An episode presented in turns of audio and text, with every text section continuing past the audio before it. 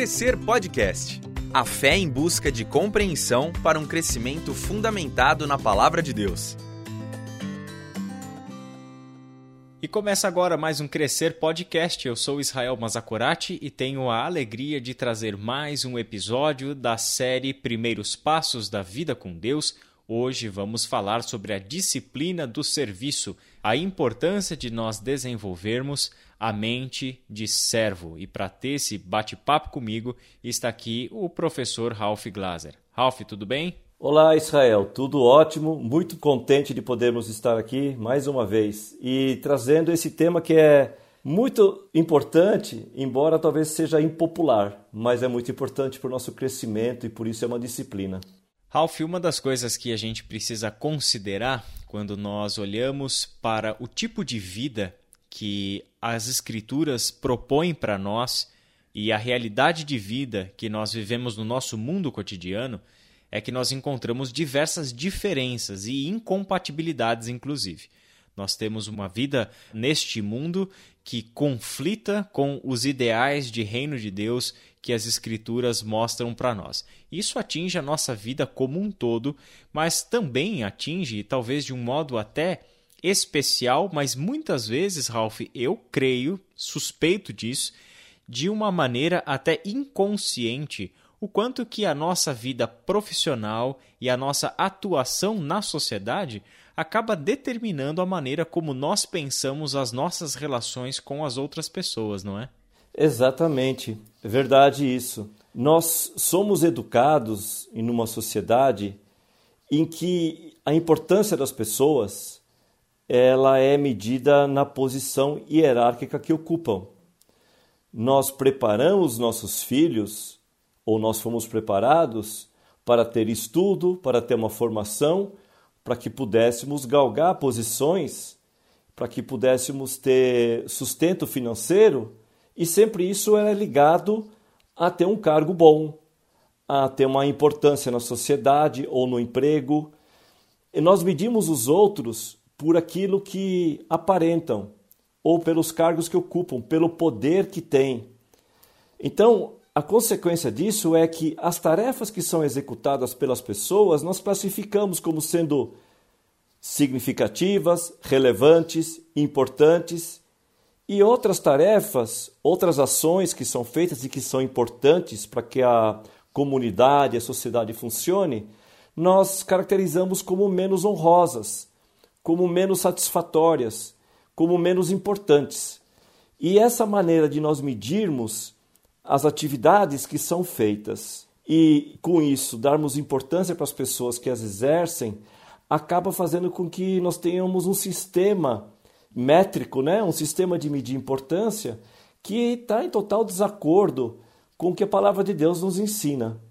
Quando nós estamos em comunidade, certamente todos nós vivemos em algum grupo Sempre vamos identificar pessoas que têm uma postura de importante, que se fazem de mais importantes, que talvez por isso sejam admirados por alguns ou sejam invejados por outros. E a gente acaba medindo as pessoas por aquilo que elas representam. Se nós olharmos dentro da sociedade ou mesmo dentro da igreja, normalmente nós vemos assim que existe uma famosa regra, né, eh, chamada dos 80 e 20 que 20% das pessoas estão puxando e trabalhando e levando as coisas adiante e 80% está cômodo, apenas usufruindo daquilo que é oferecido. Isso é uma distorção, é uma distorção total, porque muitas vezes colocar a mão na massa, e eu não quero limitar o serviço a isso, a pôr a mão na massa, depois mais adiante nós vamos ver.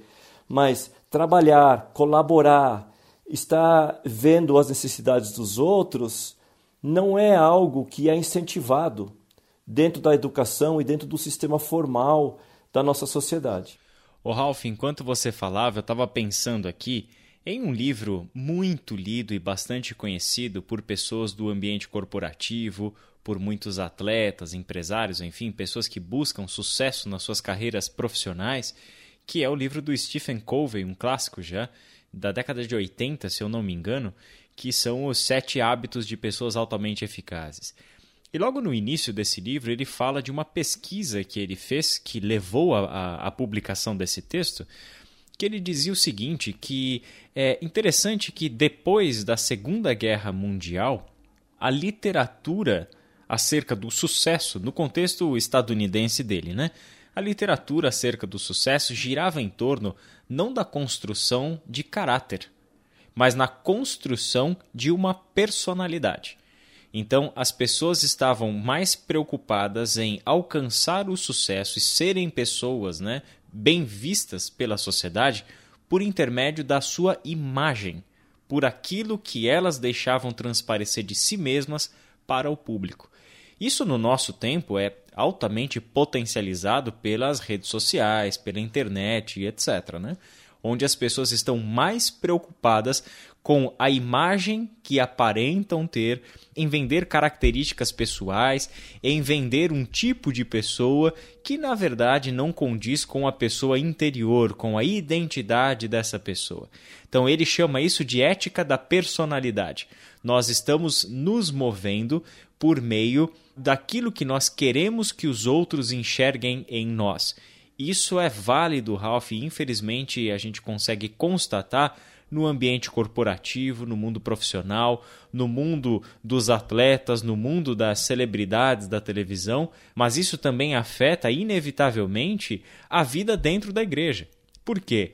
Porque as pessoas que frequentam as igrejas, estão nos ministérios, são voluntários ou simplesmente vão lá para participar dos cultos e tal, são pessoas que são educadas por este mundo aí fora. Não tem jeito, nós não temos como não passarmos também por um processo educacional nesse mundo.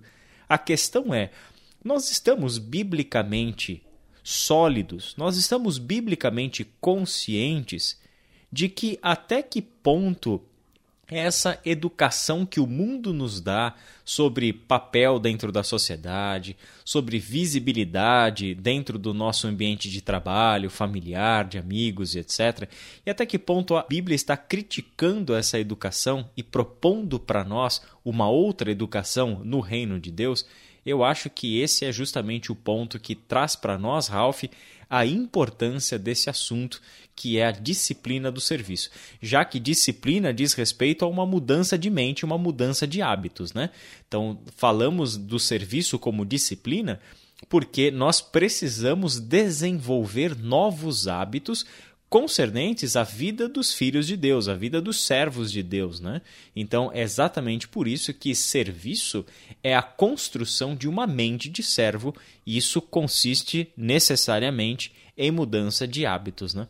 Isso é, é muito verdadeiro e, e é interessante, né? Os exemplos que você citou de criar personalidade criou o marketing pessoal, né? Até profissionais que são contratados para promover a imagem da pessoa, né? Se nós olharmos na Bíblia, já tinha alguém interessado nisso. Tem uma narrativa em Marcos 10, e 35 a 48, em que a mãe dos discípulos, Tiago e João, né, que são os filhos de Zebedeu, então a mãe deles, chega para Jesus. Então, se vocês puderem acompanhar em Marcos 10, e 35 a 48, eu não vou ler esse texto aqui agora, ela pede para Jesus para que, quando Jesus estiver reinando, ele coloque os seus filhos ao lado de Jesus reinando. Que eles tenham a proeminência, que eles sejam os mais importantes depois de Cristo. Então é a mãe fazendo o lobby para que os filhos fiquem bem. E aí Jesus a repreende e explica que para chegar a essa importância no reino de Deus, o discípulo precisa passar pelo caminho que Jesus trilhou. E mais para frente nós vamos ver qual foi esse caminho de servo. E é interessante então que esse marketing pessoal e essa vontade de ter essa proeminência é, não é algo dos tempos de hoje. Né? A palavra de Deus já nos mostra isso e por isso que ela nos ensina sobre essa disciplina do serviço, qual é a importância dela. Antes de, de entrar para outros textos, só queria destacar que quando eu falei antes de autoridade, posição hierárquica, a Bíblia de forma alguma condena posições de autoridade e de liderança. Ela reconhece que sempre haverá líderes, haverá autoridades, A Bíblia, em muitas passagens, fala sobre isso. E é normal que tenhamos líderes nas diversas funções e comunidades em que nós participamos. Isso faz parte da maneira que o ser humano se organiza e leva suas ações para frente. Mas o que a palavra de Deus nos ensina é que a ordem de importância do reino de Deus não tem nada a ver com a proeminência do cargo que nós ocupamos. E nós temos assim esse hábito, né, de classificar os cargos. Até quando nós falamos, não todos são importantes. Aí nós falamos desde o faxineiro até o presidente da República. Nós já criamos uma diferença só no fato de falar isso. Nós já demos uma importância diferente. É algo que da boca para fora dizemos é tudo igual, mas no exemplo que nós estamos usando não é tudo igual. Vamos entrar na palavra de Deus e entender como Cristo explicou para os discípulos dele a importância de servir, a disciplina do serviço. Vamos ler juntos Lucas 9, de 46 a 48. Abra sua Bíblia e acompanhe. Lucas 9, 46 a 48. Os discípulos começaram a discutir sobre qual deles seria o maior.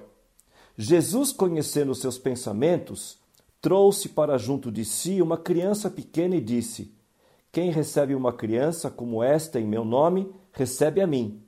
E quem me recebe também recebe aquele que me enviou.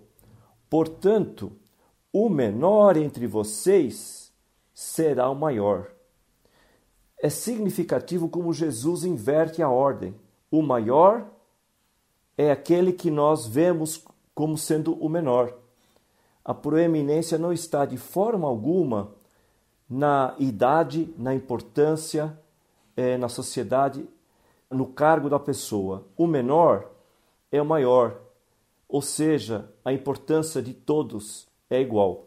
Sem dúvida, Ralph, é interessante notar também que, dentro da mesma narrativa de Lucas, nós encontramos a realidade de que esse problema foi algo é, enfaticamente tratado por Jesus com os seus discípulos. Quer dizer, ele tem a consciência de que no ser humano, como você bem disse, né, isso não é um problema moderno. A Escritura já mostrava isso. Então a gente vê que essa necessidade humana de estar por cima, de estar em posição de autoridade e colher benefícios de quem está na posição de autoridade, tem a ver com a soberba do coração humano, tem a ver com a necessidade humana de reconhecimento, tem a ver com o desejo humano de demonstração de poder e tantas outras coisas que as Escrituras mostram como diagnóstico desse problema que está no coração do humano que nos impede né, de vivermos a plenitude daquilo que a Bíblia nos ensina como uma mente de servo de Cristo. Você citou Lucas 9 e a gente vai para o fim do ministério de Jesus, dentro do livro de Lucas, e no capítulo 22, dos versos 24 a 30, o que nós temos? Exatamente a mesma discussão. Qual dos discípulos é o maior? E o que agrava essa situação é que em Lucas 22, o contexto em que essa discussão surge é a mesa em que Jesus está celebrando a última Páscoa com os discípulos. O contexto é Jesus dizendo para os discípulos: Olha, este pão é o meu corpo que eu parto em favor de vocês, e este cálice é a nova aliança que faço no meu sangue em favor de vocês. É Jesus dando o seu maior exemplo de servo, e ao mesmo tempo os discípulos discutem entre si qual deles é o maior. Por mais uma oportunidade, Jesus ensina aos seus discípulos que no reino de Deus a ordem é invertida. O reino de Deus não trabalha e não opera com as lógicas dos reinos deste mundo, onde nós estamos neste mundo aprendendo desde pequenos a buscar a posição de superioridade, de proeminência, de liderança, mas um estilo de liderança opressora, um estilo de liderança que mais está interessada em expressar poder, vaidade humana ou qualquer coisa do tipo, do que de fato o estilo de liderança ensinada por Jesus. No reino de Deus, o menor entre vocês será o maior. No reino de Deus, aquele que está à mesa servindo vocês é quem de fato é aquele que lidera, é o maior entre vocês. Isso leva então a gente a considerar o fato de que é impossível, impossível vivermos a plenitude do reino de Deus sem fazermos, em primeiro lugar, uma crítica a nossa própria consciência e o nosso próprio comportamento dentro da sociedade. E precisamos fazer isso à luz do ensino de Jesus Cristo.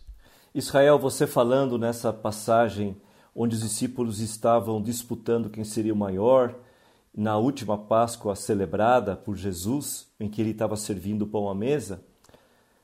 É interessante se nós lermos João 13, de 1 a 8, o que aconteceu talvez uma hora, algumas horas antes de começar essa celebração. Né? João 13, de 1 a 8, é aquela cerimônia que nós chamamos cerimônia do lava-pés, ou o evento do, do lava-pés, em que Jesus ali demonstra claramente o que é que ele espera dos seus discípulos em relação ao serviço. Eu vou ler essa passagem porque eu acho que essa é, demonstra com clareza, é, primeiramente, o exemplo e depois também a ordem de Cristo sobre essa disciplina do serviço. É, vamos ler juntos então João 13, de 1 a 8. Antes da festa da Páscoa, Jesus sabia que havia chegado sua hora de deixar este mundo e voltar para o Pai. Ele tinha amado os seus discípulos durante seu ministério na terra e os amou até o fim. Estava na hora do jantar e o diabo já havia instigado Judas, filho de Simão Iscariotes, a trair Jesus. Jesus sabia que o Pai lhe dera autoridade sobre todas as coisas e que viera de Deus e voltaria para Deus. Assim, levantou-se da mesa, tirou a capa e enrolou uma toalha na cintura. Depois derramou água numa bacia e começou a lavar os pés de seus discípulos, enxugando-os com a toalha que estava em sua cintura. Quando Jesus chegou a Simão Pedro, este lhe disse: O senhor vai lavar os meus pés? Jesus respondeu: Você não entende agora o que estou fazendo, mas algum dia entenderá. Lavar os meus pés? De jeito nenhum, protestou Pedro. Jesus respondeu: Se eu não os lavar, você não terá comunhão comigo. É interessante, se nós lermos essa passagem, lavar os pés era uma tradição, era um costume na época, porque as pessoas andavam por estradas empoeiradas, chegavam na casa onde iam jantar, almoçar ou ficar juntos e estavam com os pés sujos, porque não havia outra maneira, né? Então, era normal que se lavasse os pés para que as pessoas ficassem mais à vontade e ficassem limpas. É interessante que todos os discípulos e Jesus se juntaram ali e ninguém, ninguém dos discípulos, nenhum dos discípulos tomou a iniciativa de lavar os pés. Estavam esperando que alguém que viesse servi-los o fizesse. É interessante que Jesus passa a fazê-lo, mas essa passagem ela descreve que Jesus passa a lavar os pés dos discípulos, mas tem uma frase antes que é muito importante a gente entender esse contexto. Que João ele descreve dizendo assim: Jesus sabia que o Pai lhe dera autoridade sobre todas as coisas e que viera de Deus e voltaria para Deus.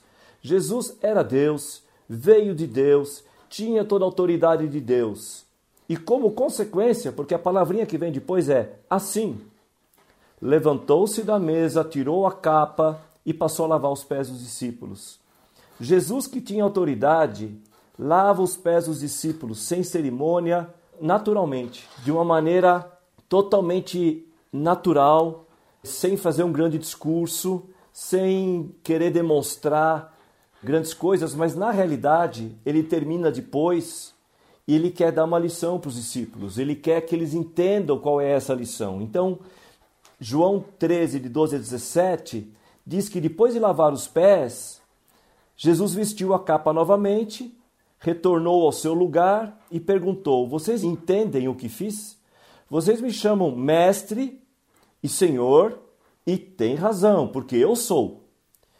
E uma vez que eu, seu senhor e mestre, lavei os seus pés, vocês devem lavar os pés uns dos outros.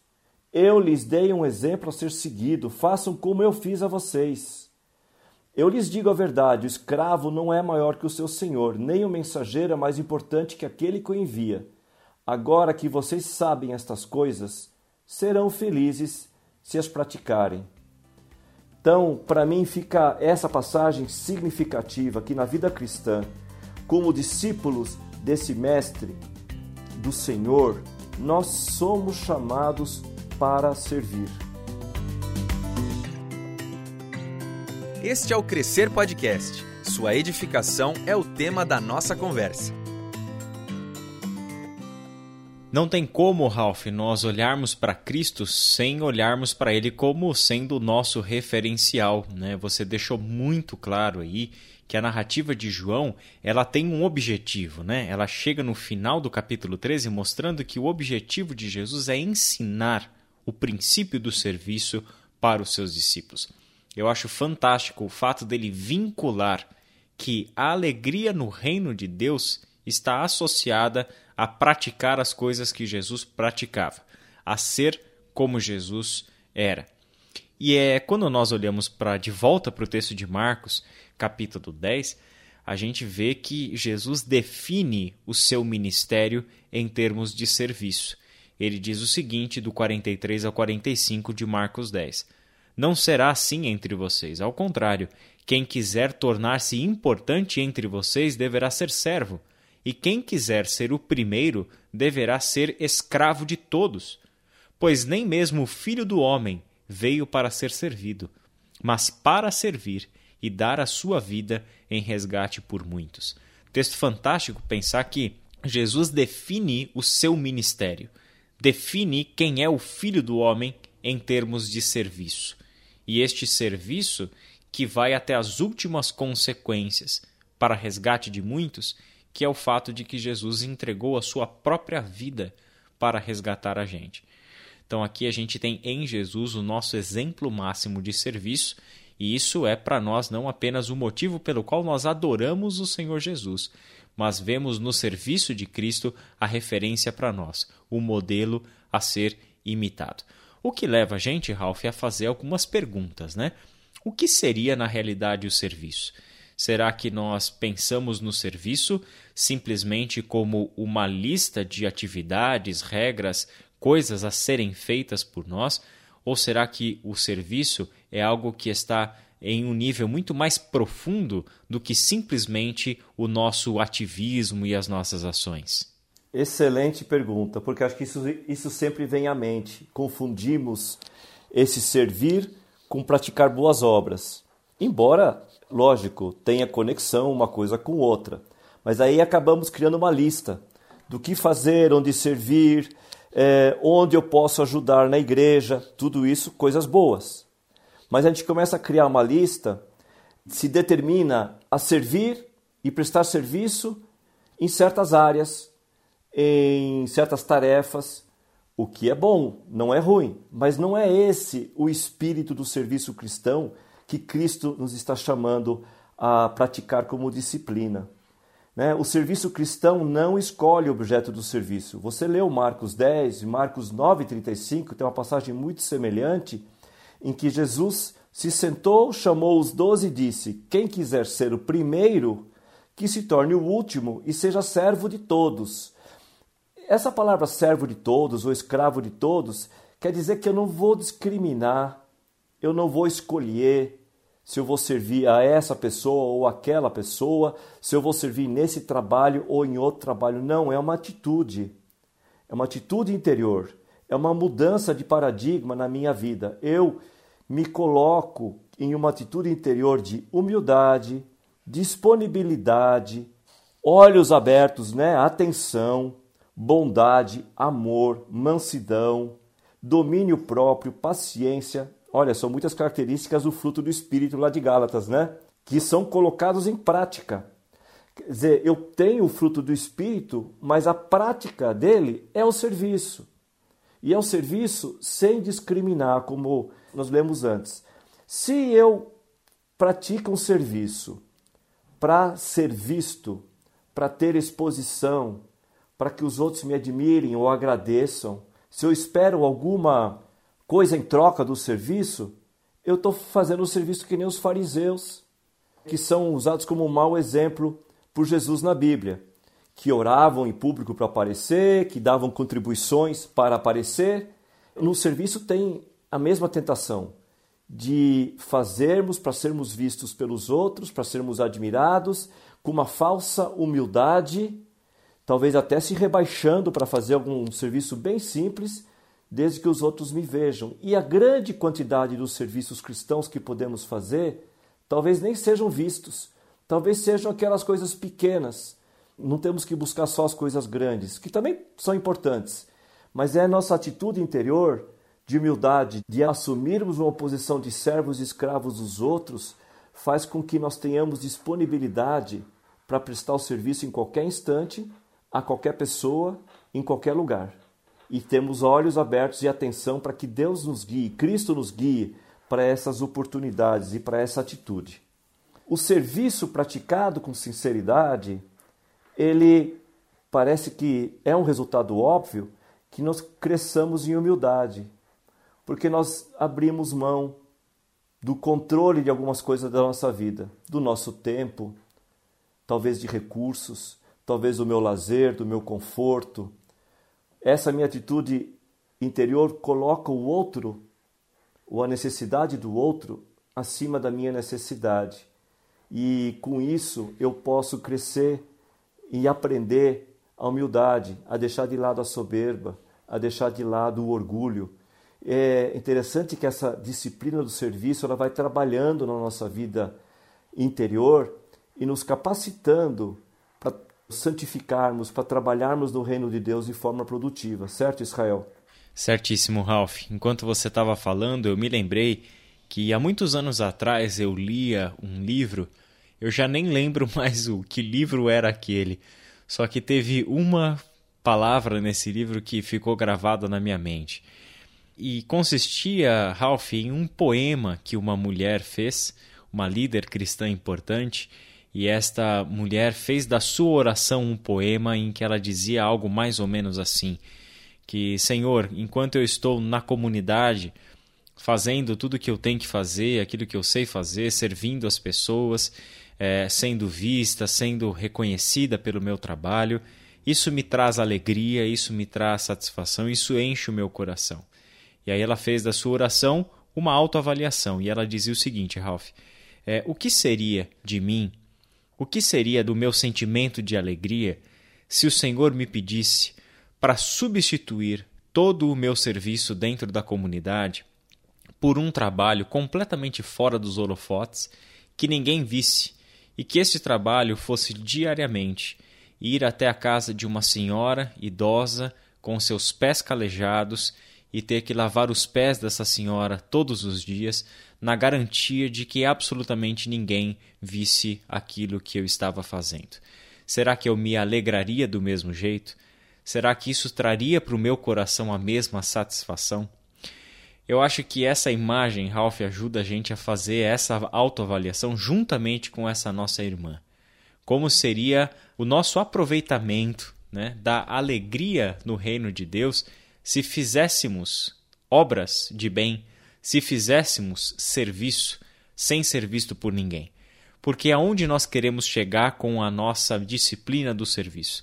Ao ponto de que a nossa satisfação, como Jesus disse em João 13, a nossa satisfação, a nossa alegria consistiria em lavar os pés dos nossos irmãos, independente de sermos vistos por aquilo que nós estamos fazendo, independente de sermos reconhecidos naquilo que nós fazemos.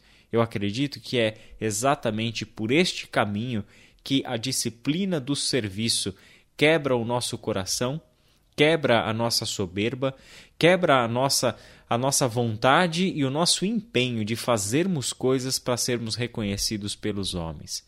Isso nos leva então a pensar, Ralph, que nós precisamos de uma forma mais clara, de uma forma mais evidente, a trabalhar o serviço na nossa vida como caráter, como algo do nosso ser interior muito mais do que as nossas ações exteriores, mas construir uma mente de servo é uma verdadeira renovação e eu diria até mesmo que uma revolução dentro da nossa mente e nos nossos princípios norteadores, né? Aquilo que orienta a nossa vida, a nossa ação a partir de uma transformação no nosso ser interior, né?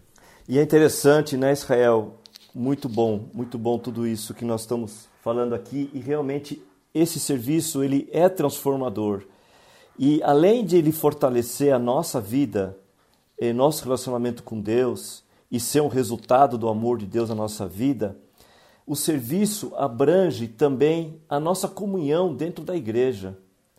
É interessante que essa disciplina do serviço ela tem várias ênfases, ela tem uma atuação ampla. Primeiramente, essa transformação que você mencionou agora dentro da nossa vida, da humildade, de se colocar à disposição, independentemente do reconhecimento. Por outro lado, vocês lembram quando nós falamos sobre a comunhão? E dentro da comunhão nós falamos sobre as mutualidades ou uns aos outros. Qual que era a base? A base de servirmos uns aos outros ou de estarmos disponíveis um para o outro era o amor. E a atitude que deveríamos ter em relação aos outros e à comunidade onde nós estamos era a sujeição, sujeitarmos-nos uns aos outros. Nós falamos disso na disciplina da comunhão. Isso fica muito claro quando nós falamos em serviço. É muito ligado uma coisa com a outra.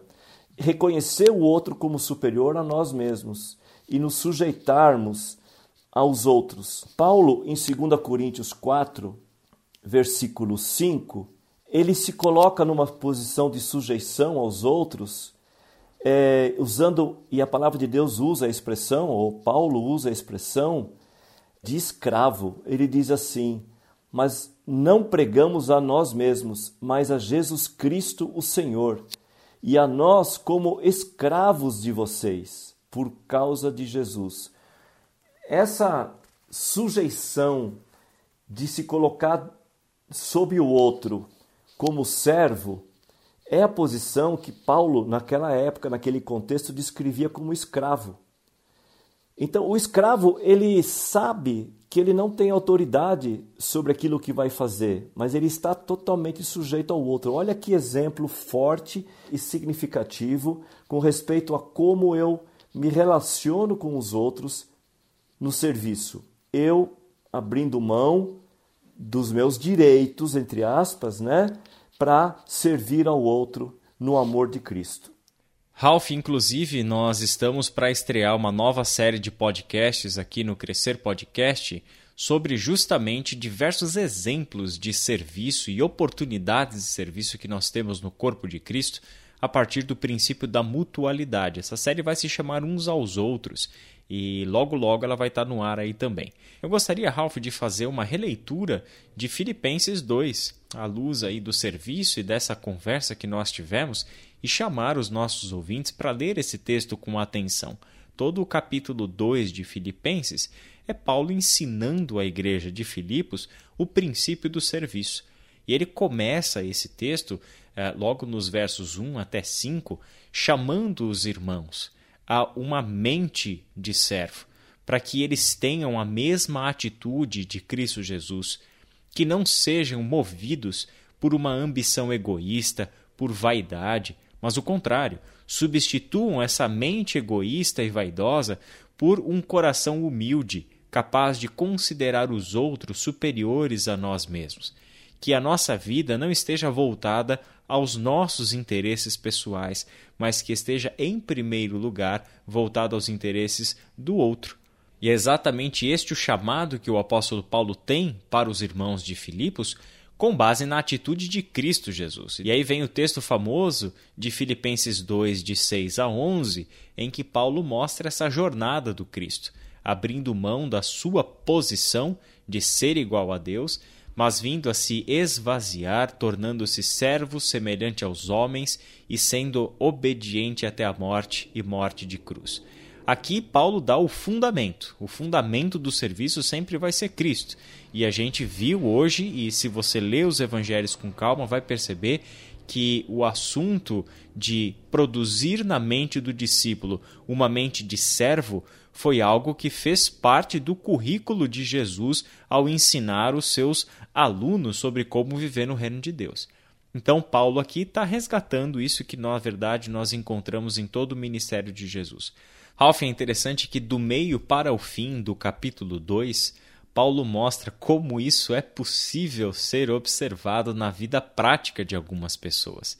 E aí surgem dois personagens dentro da vida de Paulo, dentro do contexto que Paulo vive em comum com os filipenses, que é justamente Timóteo e Epafrodito.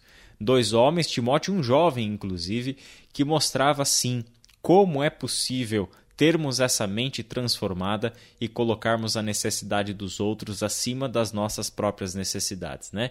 Então aqui não só Jesus é o exemplo para nós, mas Paulo traz para nós dois exemplos vivos, né? Duas pessoas semelhantes a nós em todos os sentidos, que é Timóteo e Epafrodito. E eu convido novamente você, nosso ouvinte, a fazer a leitura de Filipenses 2. E aí, quando a gente chega nos versos 19 a 24, nós temos um Paulo falando sobre Timóteo. E eu acho assim essa declaração de Paulo sobre Timóteo uma das coisas mais lindas que a gente encontra no Novo Testamento. Ele diz assim, ó: Não tenho ninguém que como ele tenha interesse sincero pelo bem-estar de vocês, pois todos buscam os seus próprios interesses e não os de Jesus Cristo. Mas vocês sabem que Timóteo foi aprovado, porque serviu comigo no trabalho do evangelho como um filho ao lado de seu pai. Que declaração, né, Ralph? Paulo tem uma consciência de, de que Timóteo não, não é só um trabalhador importante para ele, né? alguém que serve no Evangelho como um filho ao lado de seu pai, mas a declaração de que, enquanto o nosso mundo foi formatado para buscar os seus próprios interesses, Timóteo, alguém que com a mente transformada, alguém que com base em disciplina teve uma mente de servo é capaz de ser diferente de todo o resto. Enquanto o mundo vai numa direção, Timóteo vai na outra. Não tenho ninguém que, como ele, tenha interesse sincero pelo bem-estar de vocês. E o segundo exemplo é o de Epafrodito, um homem simplesmente desconhecido. Né? É a única vez que o Novo Testamento menciona Epafrodito. E menciona de um jeito muito especial. Epafrodito foi alguém que colocou a própria vida em risco para suprir as necessidades do apóstolo Paulo enquanto estava preso. É alguém que a gente vê na vida a realidade do serviço não apenas como uma tarefa, mas como um trabalho a ser realizado em prol do reino de Deus e em benefício de um irmão necessitado, mesmo que isso lhe custasse a vida.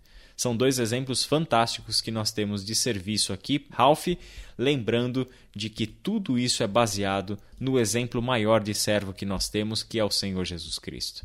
E sempre dando né, relevância à mudança de mente por qual essas pessoas passaram abrindo mão, abrindo mão da sua posição ou da, de uma eventual posição, tomando realmente as palavras de Romanos 12, versículos 1 e 2, transformando a mente, deixando a, vontade de Deus prevalecer, servindo aos demais, o que é um princípio básico que Cristo nos ensinou na Sua palavra. Então, a gente gostaria sempre de destacar que no momento em que o serviço para nós é uma obrigação ou um dever, nós vamos cair no legalismo. Né? Não é isso que Cristo propôs. Eu acho que isso ficou bastante claro, mas gostaria de deixar essa ênfase final aqui. É uma mudança de mente, uma mudança de atitude, uma mudança de maneira de viver. É, a disciplina nos leva a isso, e como consequência de praticarmos essa disciplina, outras características vão acabar se fortalecendo, características do reino de Deus vão acabar se fortalecendo na nossa vida. Eu gostaria de terminar com um parágrafo final desse capítulo do livro Celebração da Disciplina do Richard Foster, que nós temos usado como referência para essa série de estudos. E no último parágrafo desse capítulo sobre eh, a disciplina do serviço, o Richard Foster escreveu o seguinte: O serviço motivado pelo dever respira morte. O serviço que flui de nosso íntimo é vida, alegria e paz. O Cristo ressurreto convida-nos para o ministério da toalha. Talvez seria bom você começar experimentando fazer uma oração que muitos de nós temos feito. Comece o dia orando: Senhor Jesus, eu gostaria tanto que me trouxesses alguém hoje a quem eu possa servir que isso possa ser realidade de coração não como obrigação, na vida de cada um que está nos ouvindo e quer caminhar essa vida que Cristo nos ensinou, sendo discípulo dele. Que Deus abençoe a todos vocês que estão nos ouvindo. Amém, Ralph. Muito obrigado por mais uma participação sua aqui no Crescer Podcast e a todos vocês que têm nos ouvido, que a graça e a paz do Senhor Jesus Cristo seja com todos vocês. Um abraço forte e até o nosso próximo episódio. Você ouviu Crescer Podcast, uma produção do Ministério de Educação Cristã da Ibaviva. Ajude a divulgar esse podcast. Siga a nossa página no Instagram e compartilhe educação.ibaviva.